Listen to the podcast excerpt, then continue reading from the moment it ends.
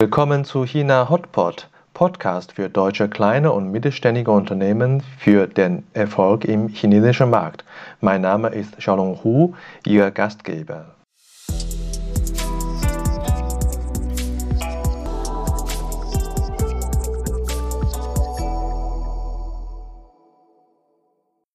Hallo, willkommen zu China Hotpot. Heute Episode 51, Sascha Repel, Managing Director RG Experience Greater China. Seit 2007 ist Sascha in Asien-Pazifik beruflich unterwegs. Neben kurzen Stationen in Indien, Hongkong und Australien am längsten hat er in Mainland China gearbeitet.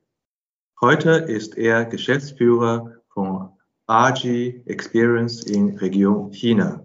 Er erzählt uns, welche Herausforderungen KMU-Kunden aus Deutschland in China im Bereich Marketing und Vertrieb haben und welche Lösungen helfen, damit sie erfolgreich den chinesischen Markt bearbeiten können.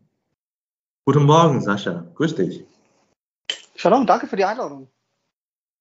Ja, wir haben äh, schon für diese Woche früher verabredet, aber du musste leider kurzfristig verschieben. Äh, das ist China, oder? Das ist der klassische China-Speed, dass immer etwas dazwischen kommt und Planung nicht wirklich viel hilft, ja. genau. Ich freue mich dennoch, dass wir heute äh, beide Zeit haben, dass du dein Wochenende opferst. Und äh, ich interessiere mich sehr, äh, wie du eigentlich mit deinem China-Erfahrung begonnen hast. Warum China? Das ist eine gute Frage. Ähm, für mich war, als ich damals in 2006 mein Studium abgeschlossen hatte ähm, und meine Ausbildung in Deutschland gemacht hatte, so ein bisschen der Punkt, ich habe in einem mittelständischen Unternehmen gearbeitet und wollte einfach mal raus. Also mir war es ganz wichtig, da auch nochmal äh, einen, einen Weltblick zu bekommen, der jetzt nicht Deutschland war und ähm, durch unsere Universität gab es die Möglichkeit, für drei Monate nach ähm, Shandong zu gehen. Das ist eine, eine, eine, Region in China und da gab es eine kleine Stadt, also eine Kleinstadt, die zwei Millionen Einwohner hatte. Und da bin ich dann für drei Monate lang als Junior Lecturer gewesen und das hat mir wahnsinnig gut gefallen. Also zum einen hat es einfach so ein bisschen das Weltbild gechallenged, ähm, zum Beispiel auf Hot Hocklos mal zu, äh, sein Geschäft zu, zu, zu tätigen, aber auf der anderen Seite auch einfach die Einstellung der Menschen, dass bei minus zwei Grad ähm, Englischklassen draußen äh, abgehalten wurden und die Leute unglaublich hungrig und motiviert waren, neue Dinge zu lernen. Ähm, das hat mich einfach absolut begeistert. Und ähm, als dann nach drei Monaten alle für Weihnachten nach Hause geflogen sind, habe ich gesagt, nee, ich bin noch nicht fertig, ich möchte noch ein bisschen länger bleiben und habe dann versucht, mich einfach in China zu bewerben. Ähm, und habe dann durch Glück eigentlich in Shanghai eine Rolle gefunden, wo jemand anderes mir ein Praktikum angeboten hat, obwohl ich vorher schon einen Job und alles Mögliche hatte. Und bin dann elf Stunden lang von Beijing äh, nach Shanghai zu einem Jobinterview mit dem Zug gefahren. Ähm, eine Side Note. Kleine Side Note, ähm, aktuell sind das viereinhalb Stunden. Ähm, also das so ein bisschen zum Thema, wie China sich verändert hat. Und ich glaube, für nächstes Jahr, äh, Shalom, ist es geplant, die Strecke in zweieinhalb Stunden zu schaffen. Ne? Also mit deutscher ICE-Technologie. Wahnsinn, Wahnsinn. Also 2007 und was war damals für dich äh, als äh, äh, Absolventin äh, die krasseste Erlebnisse in China? Ich, ich glaube einfach die, die Geschwindigkeit, das Chaos, das war das, was mir am meisten gefallen hat. Ähm, einfach dieses Anderssein und einfach mal eine neue Perspektive zu haben. Also gerade wenn man aus dem Ruhrgebiet oder aus Deutschland kommt, hat man sehr viel Stabilität mitbekommen. Ähm, und für mich war es einfach interessant zu sehen, wie geht es in der Welt zurecht. Und da war China, glaube ich, das Extremste, was ich finden konnte. Ja, 14 Jahre sind natürlich auch äh, echt viele, äh, sagen wir, äh, das sind viele alt. Jahre, klar, das ist, äh, ist eine, eine lange, lange Zeit, äh, die, die prägen einen, oder? Also ich, du hast äh, als Chaos bezeichnet, äh, 2007, und äh, wie lebst du heute mit damit und äh, hast du dich irgendwie auch verändert? Ähm, absolut. Und ich sehe aber auch, wie sich das Land verändert hat. Äh, also ich glaube, vor, vor, vor zehn Jahren ist man noch über eine vierspurige Autobahn äh, langsam drüber laufen können, so wie in Indien, äh, vielleicht heute noch. Ähm, heute sind, ist es komplett geregelter Traffic. Es gibt Kameras überall, um zu kontrollieren, dass, dass die Leute halt auch strukturiert ähm, fahren und es nicht mehr überall gehupt wird. Also man sieht, wie sich das Land sehr, sehr professionalisiert hat, in verschiedenen Regionen natürlich. Also ich sag mal, die, die führenden Städte wie Shanghai und Beijing sind natürlich weit voraus, ähm, aber auch die, die Second-Tier-Cities, also die kleineren Städte, haben sich da unglaublich verändert. Und dieser Speed ist einfach breathtaking. Das muss man ganz ehrlich sagen. Also da habe ich auch ganz großen Respekt vor. Ja, ja. ja wir wollen heute äh, wirklich auf äh, deine heutige Aufgabe schwerpunktmäßig äh, kommen und äh, auch äh, fokussieren. Äh, aber du hast ja relativ viele Stationen in Asien und in China gehabt. Und äh, ich äh, wage mal so einen Schnelldurchgang äh, mit dir, das zu äh, besprechen, damit die Hörer auch äh, deine äh, Berufserfahrung auch kennen. Äh, du hast das äh, bei der Firma äh, so eine China äh, relativ lange gearbeitet, aber in viele Stationen. Äh, kannst du uns das mal kurz er, äh, erzählen? Ja klar, also ich, ich glaube, das ist aber auch der, der große Vorteil, das ist ja der American Dream, den gab es damals in China auch, dass man relativ schnell anfängt. Ähm, ich glaube, ich habe innerhalb von drei Jahren bin ich vom, ich sag mal, Praktikant, der dann die äh, E-Commerce-Projektleitung übernommen hat, zum IT-Manager äh, IT geschafft und dann haben wir durch die Akquisition von Hagemeyer äh, durch Sonapa haben wir dann ein Team aufgebaut von über 20 Leuten, die halt die IT und das Marketing für Asien, für China, für die Firmen, die aufgekauft wurden, übernommen haben. Also man konnte da innerhalb von, von wenigen Jahren, also ich, ich war sechs, sieben Jahre bei, bei Sonapa, haben wir ein großes Team aufgebaut und das strukturiert, um dort einfach auch, ich sag mal, die Mischung aus äh, europäischen Softwarelösungen und dem chinesischen äh, Speed für die äh, gekauften Firmen eigentlich hinzubekommen. Und also so ein bisschen als Erfahrung, äh, wir haben da wirklich Firmen aufgekauft, die für Schneider Electric Distribution betrieben haben und die haben halt im, im Logistikbereich noch mit, mit ähm, Shelfcards gearbeitet, also wo dann drauf geschrieben wurde auf Papier, wie viele Produkte sie in diesem Shelf hatten. Und da haben wir dann ein ERP-System eingeführt. Also das war so ein bisschen die, die, diese, diese, Diskrepanz, äh, die man einfach bridgen musste. Und das war extrem spannend.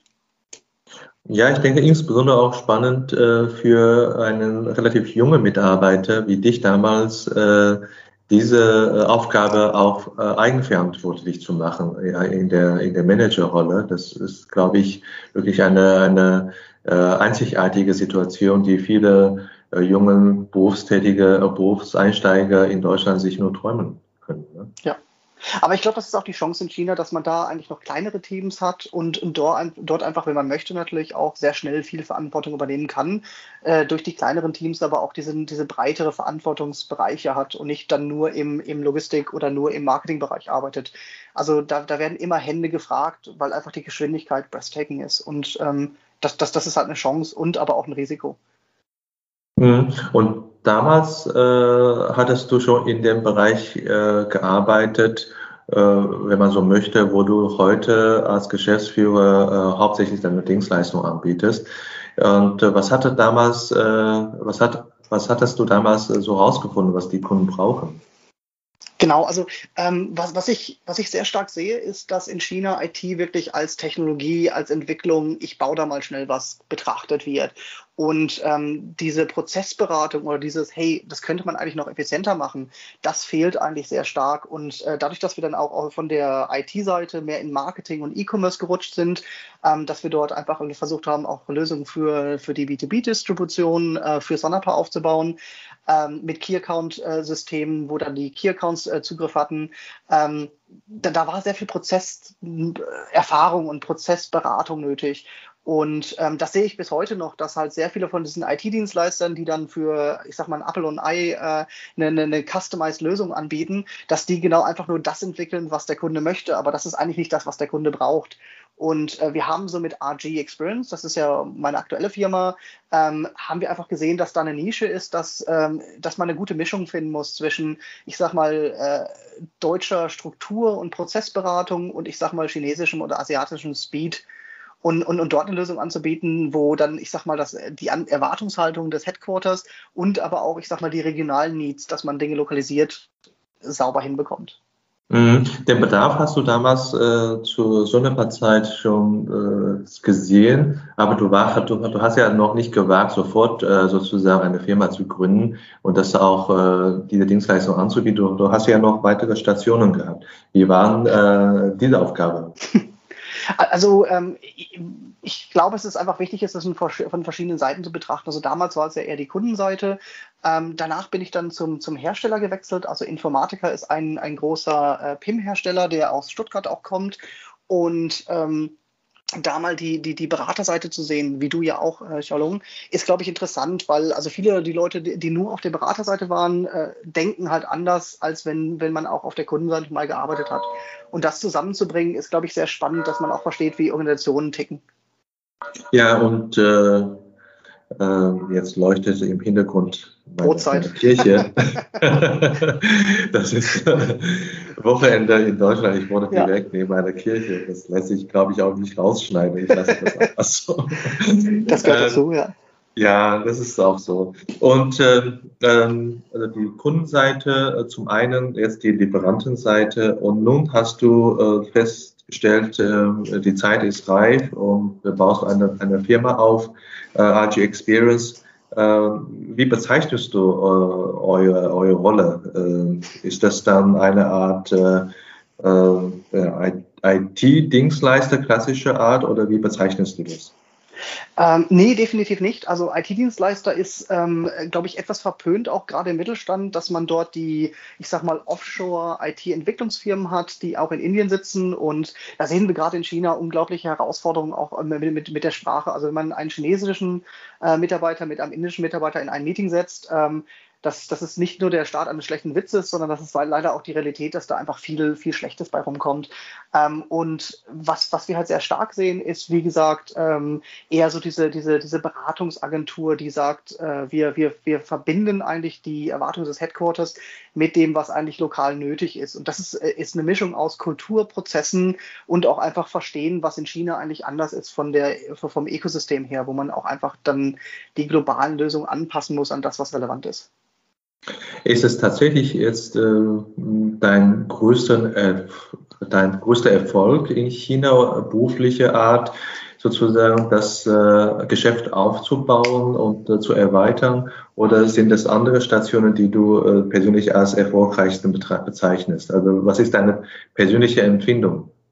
Ja, also ich, ich glaube, der Erfolg ist eher zu sehen, wie sich auch ein, ein Team und eine Kultur entwickelt. Wir sind ja eher ein, ein auch ein, ein, ein, KMU, wir sind ja kein, keine große Beratung und ähm, zu sehen, wie man dort Mitarbeiter, die vielleicht auch in einem chinesischen Unternehmen gearbeitet hat, reinbringt und da so ein bisschen diese gemischte Kultur heranbringt, das ist eigentlich das, was am meisten Spaß macht. Ähm, und zu sehen, wie Leute da auch aufblühen und sehr proaktiv sind, anstelle einfach nur das abzuarbeiten, was man ihnen sagt. Also da gibt es, glaube ich, jetzt auch so diese ähm, neue Generation an Chinesen, die einfach auch sehr weltoffen sind, die äh, sehr viel Erfahrung auch gesammelt haben und die auch genau diese multikulturellen Umgebungen haben wollen.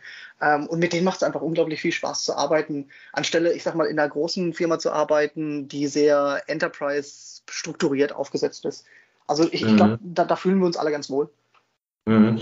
Der Erfolg kannst du am meisten genießen, wenn du äh, heute als Unternehmer und Geschäftsführer dein Geschäft gestalten kannst. Insofern denke ich, äh, äh, ist es korrekt, dass wir heute wirklich den Schwerpunkt auf deine Zeit in RG Experience konzentrieren oder dein Geschäft. Und ich komme nochmal zurück zu, dein, zu der Rolle. Und ich darf das so bezeichnen, das ist quasi eine Win-Win-Situation äh, sowohl für die Mittelstandskunden aus Deutschland, die in, äh, in China äh, Lösungen brauchen im Bereich Vertriebs- und Marketing, aber auch für äh, die Lieferantenseite, also für Mittelstandslieferanten, die IT-Systeme anbieten, die äh, auch durch euch dann sozusagen den besseren Zugang finden zum Markt China. Natürlich, ihr selber dadurch auch Geschäfte macht und auch wächst. Absolut, ja. Das ist, das ist wirklich eine Win-Win-Win-Situation. Das ist wirklich schlau. Ja, also, also ich, ich, glaube, es ist nicht etwas, was zum Billion-Dollar-Unternehmen skalieren wird. Ähm, da gibt es auch chinesische Unternehmen, die wahrscheinlich zehnmal schneller wachsen, weil sie den gesamten chinesischen Markt betrachten. Das weißt du ja auch, dass da Konzerne hochgezogen werden, die einfach breathtaking ähm, ähm, Roadmaps haben.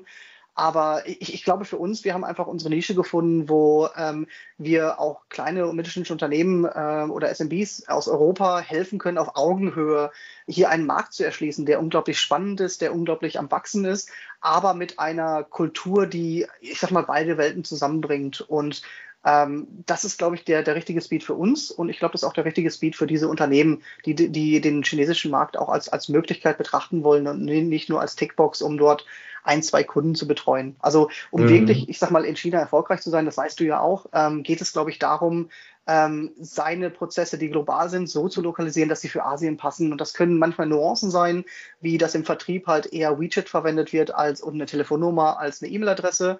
Also damit CRM-Systeme, die aus Europa kommen, eigentlich sinnlos sind.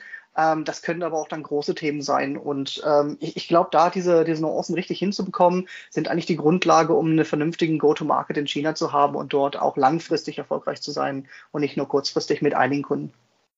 Um den Hörer vielleicht auch nochmal ein Bild zu geben, ihr seid nicht die IT-Dienstleister. Ich glaube, ihr seid wahrscheinlich auch nicht der klassische WeChat-Agentur.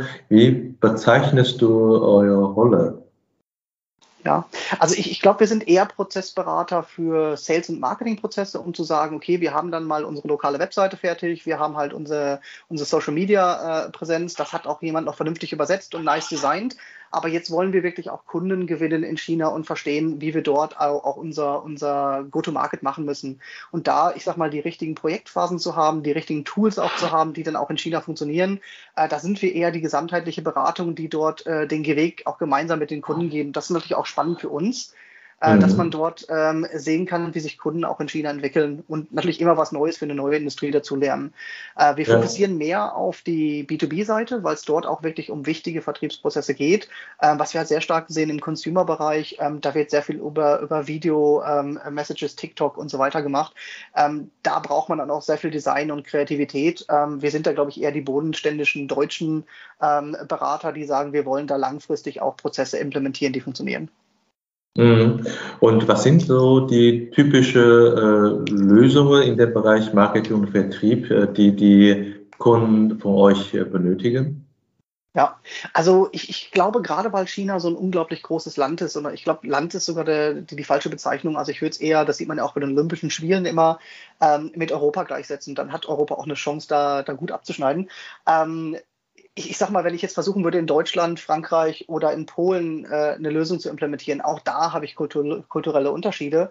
Und das mhm. ist in mhm. China ganz, ganz genauso. Also ob ich jetzt nach, äh, ich muss vorsichtig sein, meine Frau ist Shanghaiesin, äh, ob ich jetzt Shanghai mit Beijing vergleiche, ähm, da, da gibt es natürlich auch Emotionen, so wie, wie ob man München das Ruhrgebiet vergleicht. Also ähm, mhm. ich, ich, ich, glaube, China als gesamtheitlichen Markt oder Land zu betrachten, das macht einfach keinen Sinn. Und, und dort, äh, wie gesagt, äh, dann mit Distributoren zu arbeiten, die verschiedene Regionen zu erschließen, da muss es Prozesse und auch Systeme geben, die einfach darauf zugeschnitten sind. Äh, wenn ich mit Key-Accounts arbeite, muss ich mich halt mhm. an deren Systeme anschließen, dass ich, ich sag mal, für eine BASF, die auch in China sitzt, ähm, dort ein richtiges Key-Account-Management-System habe, wo sie dann auch von ja. bestellen können. Aber es geht mehr um, um, um eigentlich, ich sag mal, Produktumsatz, Produktkommunikation als nur mhm. typisches Brand Marketing, also Vertriebsprozesse und auch dann Tools oder digitale Tools dazu zu bringen, einen Katalog zu lokalisieren auf Chinesisch. Ähm, das sind eigentlich die Themen, die wichtig sind. Mhm. Also äh, einfach um etwas konkreter zu fassen, äh, also auch ein Bild zu, zu machen. Also ähm, die, die, äh, die Marketing oder beziehungsweise die Marktkommunikationslösungen und, äh, und dann noch die Key Account Management. Äh, hast du noch äh, so ein, zwei weitere Beispiele? Ja, klar. Ähm, also ein, ERP-Rollout, äh, ein CRM-System, also äh, wie, wie, kommuniziere ich mit meinen Kunden, ähm, das sind die typischen Sachen, die man dann eher als Rollout betrachtet oder dann ja. aus Deutschland heraus, ich sag mal, so eine Asien-Region eigentlich aufgesetzt werden muss. Und ähm, das weiß man ja, SAP deckt, glaube ich, alles ab, was möglich ist. Ähm, aber, aber es ist halt auch sehr komplex und in China braucht man meistens meiner Meinung nach eher pragmatische Lösungen, die dann auch schnell erst erstmal von Excel weg in eine strukturierte Lösung kommen. Und da diese die richtige Größe für die richtige ähm, ähm, Herausforderung zu haben, ist, glaube ich, das, wo wir sehr erfolgreich sind, dass wir auch Kunden ich sag mal, eine Enterprise-Lösung anbieten können, aber auch eine Mid-Market oder auch ein lokales System, was vielleicht genau passend ist vom, vom Budget und auch von der, vom Funktionsumfang her. Also wir arbeiten auch nicht nur mit internationalen Firmen zusammen, sondern wir sehen auch immer mehr, dass es sehr, sehr gute Softwarehersteller gibt, auch in China, die da Lösungen haben, ähm, die, die perfekt auf den Markt passen und da sehr, sehr erfolgreich sein können. Mhm. Ihr sitzt ja da quasi in der Mitte. Wie ist es dann äh, sozusagen von den ganzen äh, Rollout-Prozess von äh, Vertriebs- und Marketingstrategie. von der Bedarfsermittlung zur Auswahl der, der Lösungen und auch Implementierung. Was ist, äh, du hast ja auch eine Station in, in Deutschland gehabt, ne? was ist der Unterschied zwischen Projekten in China und Projekten in Deutschland? Ja, also ich, ich glaube, ähm, jeder spricht über agil, äh, agile Projekte und das heißt meistens auch einfach ein Chaos ohne Projektplan. ähm, aber ähm, ich, ich, glaube, hier in China ist es, ist dieses iterative Vorgehen einfach üblicher, dass man sagt, wir fangen mal an mit etwas, das muss gar nicht perfekt sein und dann hören wir uns an und das ist, glaube ich, eher diese Kundennähe, was die Kunden noch brauchen, was man noch draufsetzen muss. Und dieses iterative oder das lernende Vorgehen ist, glaube ich, äh, sehr, sehr schnell, dadurch aber auch meistens nicht perfekt und äh, das ist aber im Markt, glaube glaube ich, akzeptiert, dass nicht alles perfekt läuft. Ich glaube, in, in Europa und in Deutschland äh, werden da mehr Tests, mehr Struktur, mehr Projektplanung gemacht, bevor Sachen live gehen. Und da ist einfach die Erwartungshaltung von Kunden auch an Perfektion viel, viel höher. Ähm, ich glaube, hier, wenn da mal was nicht funktioniert oder wenn da mal ein falsches Bild ist ähm, im Katalog, es wird akzeptiert. Ähm, und und das, hat Vor- und Nachteile. Ich glaube, der Markt verändert sich da auch. Also das, was früher mal äh, eine Weisheit war, äh, stimmt heute vielleicht nicht mehr. Also aber, aber das, das Ziel wäre eigentlich dort relativ schnell voranzukommen, weil, weil sonst hast du halt Konkurrenten, die rechts und links, und das kennst du ja auch, Shalom, ähm, dann, dann dich kopieren und dann noch viel schneller sind. Ähm, und das ist, glaube ich, die größte Herausforderung für KMUs, die einfach auch, glaube ich, in Deutschland gar nicht diese Ressourcen haben, sich so schnell zu bewegen. Mhm. Also Geschwindigkeit ist, ist, äh, da stimme ich dir voll zu. Ähm, wie arbeitet ihr? Also ich glaube, eine, eine Besonderheit habt ihr ja auch, dass ihr verschiedene Lösungen, du hast ja selber gesagt, chinesische, deutsche und Großkonzernlösungen, aber auch äh, Mittelstandslösungen ähm, äh, könnt ihr jetzt sozusagen mit anbieten. Äh, wie funktioniert das, äh, diese Lösungen, die zusammen zu kombinieren, äh, für den Kunden als eine Gesamtlösung anzubieten? Ist es äh, in, in, in Deutschland nicht möglich? Ist es nur in China möglich oder? Also da muss ich, glaube ich, eher auch eine Lanze brechen für die deutschen Kollegen, die wissen meistens, was Softwarelösungen tun. Also wenn ich sage, was ist ein CRM-System, ähm, ist eine Erwartungshaltung und eine Erfahrung einfach auch da, dass, dass man dort mhm. äh, klar über ein, eine Lösung sprechen kann. Ich glaube, äh, auf der chinesischen Seite kommt es eher von dem, ich habe ein Problem, löse mir das doch mal schnell. Ach ja, du nutzt ein System dahinter, klasse, aber ich will nur diese eine Funktionalität gelöst haben. Also mhm. ich glaube, es ist, ist, ist, wie wir schon vorher gesagt haben, es ist mehr agiler. Ähm, dadurch kann ich mir natürlich sehr schnell auch eine Lösung bereitstellen. Aber es ist etwas kurzfristiger gedacht. Das liegt vielleicht auch daran, dass sich einfach viele Sachen relativ schnell verändern können und dein Markt sich verändern kann. Ähm, wie man ja mit äh, kürzlich sehen kann, wie zum Beispiel Ali, äh, Ali, Alipay einfach auch ähm, reglementiert wurde. Und das habe ich damals bei Hagemann auch gesehen. Also da, es, es, gab eine Möglichkeit für sechs bis zwölf Monate wirklich gutes Geld zu machen, weil einfach ein Markt äh, nicht reglementiert war. Aber dann nach zwölf mhm. Monaten war der Markt dann auch wieder weg. Ähm, und ich glaube, mhm. diese, diese, diese, Agilität auch, in dem man weiß nicht, was morgen kommt, ähm, hält halt diese langfristige Planung so ein bisschen zurück. Und äh, man ist halt etwas reaktiver unterwegs, was Vor- und Nachteile hat. Mhm. Also wenn man eine Lösung äh, sucht und zwar sofort äh, und kombiniert sogar noch verschiedene IT-Lösungen, kann das sein, dass da die Investition etwas äh, höher ist als sonst? Ähm, ich, ich, ich, glaube, ähm, und das ist ja auch eine Strategie generell im IT-Bereich, dass man eher modularer vorgeht ähm, und ähm, je nachdem, wo man dann auch die, die komplexen Prozesse hat, dass man dort die richtigen Lösungen findet. Ähm, ich, ich, ich glaube, es ist eine Mischung. Ähm, es ist schwer zu sagen. Ähm, ich glaube, das ist eine Grundsatzdiskussion, da brauchen wir einen zweiten Termin. Ich glaube, dieses Make or Buy, das, das sehen wir sehr stark, ist einfach was, was, was gerade auf, aufgeschlüsselt wird, weil in China wird halt viel mal eben schnell programmiert und ähm, das, das sehen wir sehr stark. Das ist aber eine, äh, eine Lösung, die dann einem auf die Füße fällt, weil sie dann vielleicht in sechs, sechs Monaten nicht mehr funktioniert und der Entwickler, der es gebaut hat, dann nicht mehr da ist, weil er jetzt in der nächsten Firma ist. Und äh, wir, wir versuchen da so ein bisschen die, die, diese Risikominimierung auch zu machen, wo wir sagen, wir wollen schon mit etablierten Lösungen arbeiten, äh, wo dann auch die, äh, das deutsche Unternehmen einfach weiß, dass sie da auch etwas hab, haben, was auch in sechs oder zwölf Monaten noch funktioniert. Und äh, wie läuft dein Geschäft aktuell?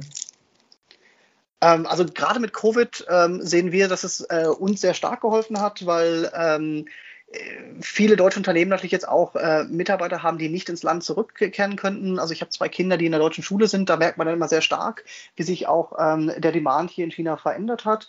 Und ähm, wir sehen, dass viele Firmen Richtung äh, virtuellen Teams gehen, dass sie sagen, sie haben zwar dann die Verantwortlichen in Deutschland, brauchen aber auch nochmal diesen Trusted Partner dann in der Region, die da einfach das lokale Team erweitert. Und äh, was wir halt sehr stark machen, ist, dass wir gar nicht nur eine Implementierung machen, sondern dass wir dort auch, äh, gerade für kleinere Unternehmen, die einfach noch kein komplettes Marketing-Team oder Vertriebsteam aufsetzen können, dass wir dort äh, virtuell ähm, augmentieren und dass wir da einfach unterstützen, wo einfach noch, äh, noch, noch Bedarf nötig ist. Und dadurch kann, kann ein kleines Unternehmen relativ professionell auch in China auftreten, ohne dass sie dann ein komplettes Team hinsetzen muss. Weil die Kosten in China sind ja auch explodiert. Also gerade in Shanghai, ähm, die Lebenshaltungskosten sind einfach unglaublich. Mhm. Ähm, wenn wir ein bisschen in die Zukunft äh, schauen, äh, dein Geschäft läuft gut und dein Konzept äh, funktioniert gut. Ähm, was sind deine eigenen Herausforderungen? Ähm, das ist eine gute Frage. Ähm, ich, ich glaube, eigene Herausforderungen sind, äh, glaube ich, meinen Kindern die Balance zu geben. Ähm, ich, gerade wenn man in Shanghai aufwächst, äh, wächst man, glaube ich, sehr stark in einer, in einer Bubble auf ähm, und da eine Kultur hinzubekommen, dass, äh, so wie auch für unsere Firma und, und, und für uns auch, äh, das Beste eigentlich aus, der, aus den deutschen Werten und den chinesischen Werten zusammenzubekommen, ähm, ist, glaube ich, das, äh, was in den nächsten Jahren sehr wichtig sein wird. Und das ist, ist natürlich die eine Richtung von, von deutschen mhm. Unternehmen ähm, nach, nach, nach China, aber auch andersherum für chinesische Unternehmen, die sich dem Weltmarkt öffnen. Und ähm, ich glaube, beide, beide Themen sind sehr spannend. Und äh, gerade durch diese Kollaboration, wo man dann auch einen chinesischen Partner hat oder die Chinesen einen deutschen Partner finden, ähm, generiert man, glaube ich, Unternehmen, die sowohl sehr akkurat, aber auch sehr schnell arbeiten können. Und da freue ich mich schon drauf, dass in den nächsten Jahren da, glaube ich, sehr viel Innovation, glaube ich, auch aus beiden Ländern zusammenkommen kann. Ja, ja. Und äh, wenn ich jetzt äh, aber dein Geschäft beobachte oder, oder von deiner Erzählung, äh, empfinde, glaube ich, auch sicherlich eine große Herausforderung für dich, äh, die äh, interne Ressourcen so aufzubauen, dass für die vielfältige Bedarf äh, von Kunden auch wirklich bereit bist. Also die, die Anforderung von Marketing- und Vertriebsseitig ist ja, ist, glaube ich, sehr vielfältig. Und das ist auch in der IT-Bereich die Lösungen, die Technologie entwickeln sich auch sehr schnell. Und das ist, glaube ich, wirklich ein Balanceakt und äh, wie man da wirklich immer up-to-date ist und dann auch äh, die gute Leistung anbietet. Und äh, zu, zumal man ja auch sehr customized arbeitet und sehr viel ressourcenintensiver Projekt betreibt. Ich glaube, das ist, glaube ich, eine sehr große Herausforderung äh, oder kann eine sehr große Herausforderung für dich sein, oder? Absolut. Ähm, und ich glaube, wir haben die gleichen Herausforderungen auch wie unsere mittelständischen Kunden, also dass sie äh, relativ schnell agieren müssen in China und äh, man, man jeden Tag wieder eine neue Herausforderung hat, wie wir letzte Woche gesehen haben, ähm, die, die man nicht erwartet hat. Also es ist, sehr ähm, hands-on, ist glaube ich auch sehr viel White Glove Service, dass man, dass die Kunden eine sehr hohe Qualität für einen sehr niedrigen Preis erwarten. Und ich, ich, ich glaube, dass das einfach wir, wir schnell reagieren müssen auf Änderungen, ähm, die, die am Markt kommen dass wir dort, ich sag mal, unsere Kunden auch schützen können. Also ein gutes Beispiel ist, äh, man sagt ja immer, China hat keine, keine, äh, hat, hat keine Compliance, wenn es um Kundendaten geht. Und ähm, mhm. da wurde jetzt in, innerhalb von wenigen Wochen oder Monaten äh, wurde ja dieses ähm, Gesetz herausgebracht, dass jetzt Kundendaten von Chinesen in China gespeichert werden müssen. Das heißt also, es wurden ja äh, Didi, also das ist ja das Uber aus China, also die, das Taxiunternehmen, äh, die wurden halt für, für drei Wochen oder vier Wochen im, im App Store, also im Apple App Store geblockt weil sie einfach zu viele Daten gesammelt hatten von ihren Kunden. Und da hat das äh, chinesische Government dann halt einge eingegriffen und hat gesagt, stopp, ähm, das gleiche ist mit WeChat passiert, die jetzt eigentlich keine Accounts mehr ähm, anlegen können, bis sie halt bestimmte Policies implementiert haben. Also wir sehen, dass da relativ schnell auch Anforderungen an Privacy gesetzt werden. Ähm, wir sehen sehr stark, dass dort, äh, ich sag mal, IT-Systeme da dargestellt werden müssen, die einfach bestimmte Policies eigentlich ausführen. Und da sehen wir eine Chance natürlich auch, ähm, ähm, da unseren Kunden zu helfen, auch schnell zu agieren weil alleine durch eine IT-Abteilung in Deutschland oder eine Marketingabteilung in Deutschland, die haben einfach die Geschwindigkeit nicht und auch nicht den Fokus, nur, nur für China zu agieren. Und da eine, ein regionaler Partner zu sein, der einfach auch den Markt versteht, ähm, ich glaube, das ist so ein bisschen die Zukunft und die Vision, die wir haben, äh, wo wir einfach helfen können, den Kunden erfolgreich zu sein hier in China. Wenn dein Geschäft im Moment so gut läuft und ihr schnell am Wachsen seid, wie macht ihr euer eigenes äh, Marketing? Habt ihr noch Zeit für? ja, wir haben ja jetzt zum Beispiel einen Podcast mit dir.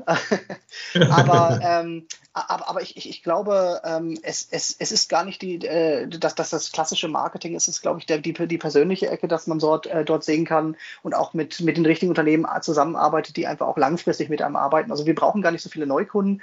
Ähm, es geht, glaube ich, eher äh, auch langfristig mit, mit den Bestandskunden, die wir haben, einfach zu wachsen und den Weg gemeinsam zu gehen. Und da sind wir natürlich auch der Vorteil gegenüber einer, einer Widget-Agentur, die dann ein Widget aufsetzt und dann war es das. Ähm, wir, wir sind halt sehr breit aufgestellt, dass wir dort auch in verschiedenen Bereichen helfen können. Und äh, das ist, glaube ich, unsere Stärke. Ja, sehr schön. Also wir sind äh, inhaltlich äh, am Ende unserer Episode. Ich habe aber noch ein paar äh, persönliche Fragen an dich, äh, wenn du mir erlaubst. Okay, kommt auf die Frage, ja. ich, äh, äh, ich interessiere mich, du hast ja sehr viele ähm, Stationen in Asien gehabt und äh, Indien, äh, Australien, Hongkong und auch Mainland China äh, in verschiedene Städte. Äh, wo fühlst du dich und wo fühlen sich deine Familienmitglieder am, am wohlsten? Das ist eine sehr gute Frage. Also ich glaube, bei, bei, bei den Familienmitgliedern musst du, glaube ich, die Kinder manchmal fragen. Ähm, ich bin immer wieder begeistert, wie schnell sie sich eigentlich auch anpassen an die neuen Umgebungen. Also wir hatten eine ganz tolle Zeit in Melbourne, ähm, das ja auch eine ganz tolle Stadt ist, jetzt leider durch Covid ein bisschen, bisschen geplagt. Ähm, Indien war eine Erfahrung jetzt nicht ganz so unser Ding, glaube ich. Also gerade mit Kindern ist es da einfach von nicht, glaube ich, optimal. Ähm, ich muss sagen, Shanghai für mich ist immer noch der, der, der Mittelweg, also eine ganz tolle Basis einfach in Asien, wo man ähm, sowohl internationale Kultur hat, aber auch diese chinesische Kultur zusammenbekommt. Also wir fühlen uns, wie man ja sieht, hier unglaublich wohl und ähm, ich hoffe, dass es auch langfristig noch die Balance ist, äh, die es heute ist. Ähm, was ist dein Lieblingsreiseort in China? In China. Ähm, das, das Massagecenter, wo es äh, Footmassage gibt. okay, das gibst du natürlich hier, hier an jeder Ecke. Richtig, genau. Ähm, nee, das, das, das ist schon ganz wichtig. Nee. Äh, son, sonst muss ich sagen, äh, was ich halt spannend finde, ist, also gerade durch das Reisen ähm, in China bekommt man auch nochmal diese Transparenz hin. Also es ist ja nicht wirklich, wie gesagt, schon vorher schon ein China. Wir leben hier in Shanghai natürlich auch in, in, in einer First-Tier-City, die relativ entwickelt ist. Ähm, aber da auch nochmal diesen Reality-Check zu haben, wo dann auch einige Menschen in China aktuell noch leben und arbeiten und das, das, das, das finde ich immer wieder spannend und da auch die verschiedenen Kulturen kennenzulernen, das verschiedene Essen zu probieren. Äh, ich selber bin auch ein Foodie, das heißt also, ich finde es immer wieder spannend zu sehen, was, was, was es Tolles um die nächste Straßenecke gibt. Ja, äh, man fährt den Tag immer auch äh, mit Frühstück an. Wenn du im Hotel aufwachst und äh, zum Frühstücksbuffet gehst, nimmst du das äh, chinesische oder das internationale Buffet? Ich schlafe meistens durch. nee, okay. äh, passt du deine Frühstückzeit. Richtig, genau. Ich bin da nicht mehr ganz deutsch, ich schlafe da mal ein bisschen länger.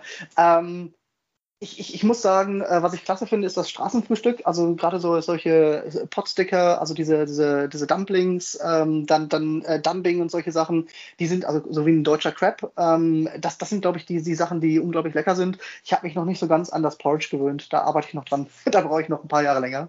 Da haben wir ja mal drüber gesprochen. Ne? Du, hast, hast, du das nicht gesagt, ähm, dass man äh, daran sieht, wie lange Leute in China sind, je nachdem, welches genau. Frühstück sie nehmen? Ne? Ja. So ist es.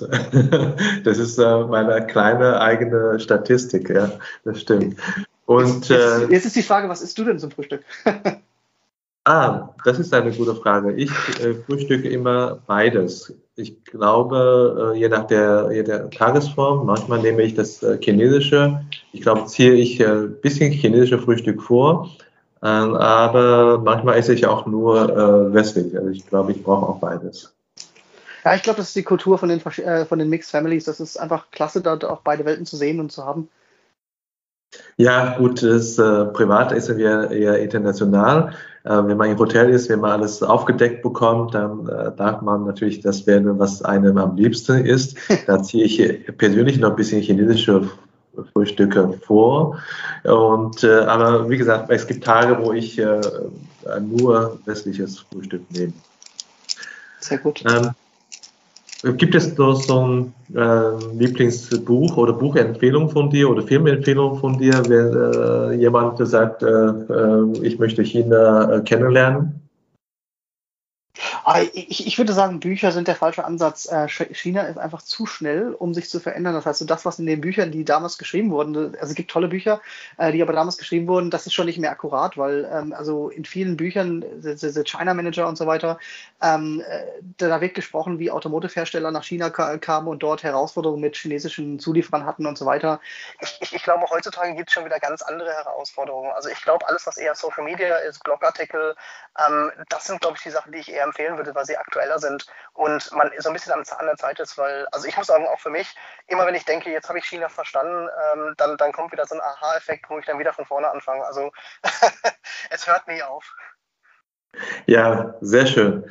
Ja, es bleibt mir nichts anderes, als meine letzte Frage zu stellen. Ähm, Gibt es noch weiteren äh, China-Experte in deinem Umfeld, äh, den du empfehlen kannst für äh, das Podcast-Programm? Müsste ich drüber nachdenken. Ähm, da da gibt es eine lange Liste. Ich, ich, ich glaube, generell geht es immer, immer darum, für die verschiedenen Themen den richtigen Ansprechpartner zu haben. Also wie du ja auch weißt, das Netzwerk, äh, wie du ja auch sehr, sehr gut hast, äh, ist, glaube ich, unglaublich wichtig, um erfolgreich zu sein. Ja, also für eine Empfehlung würde ich mich sehr freuen und äh, sage schon mal Dankeschön und auch für deine Zeit heute. Und äh, ja, hoffentlich bald in China wieder. Ich bin ab November wieder in China und werde auf jeden Fall mich bei dir melden. Klingt gut, super, sehr gerne und äh, danke für die Zeit. Ja, also schönes Wochenende. Tschüss. Ciao, Shalom. Das war unsere heutige Episode. Ich bin Xiaolong Hu, Ihr China-Coach für Ihren Geschäftserfolg. Wenn Sie als deutscher KMU noch mehr über China wissen möchten, empfehle ich Ihnen unsere kostenlose englischsprachige Webinarserie China Webinar zu besuchen. Oder schreiben Sie gerne eine Mail an mich persönlich unter der Webseite china-team.de. Mit über 100 China-Experten können wir Ihnen gerne weiterhelfen. Bis nächstes Mal und 再见.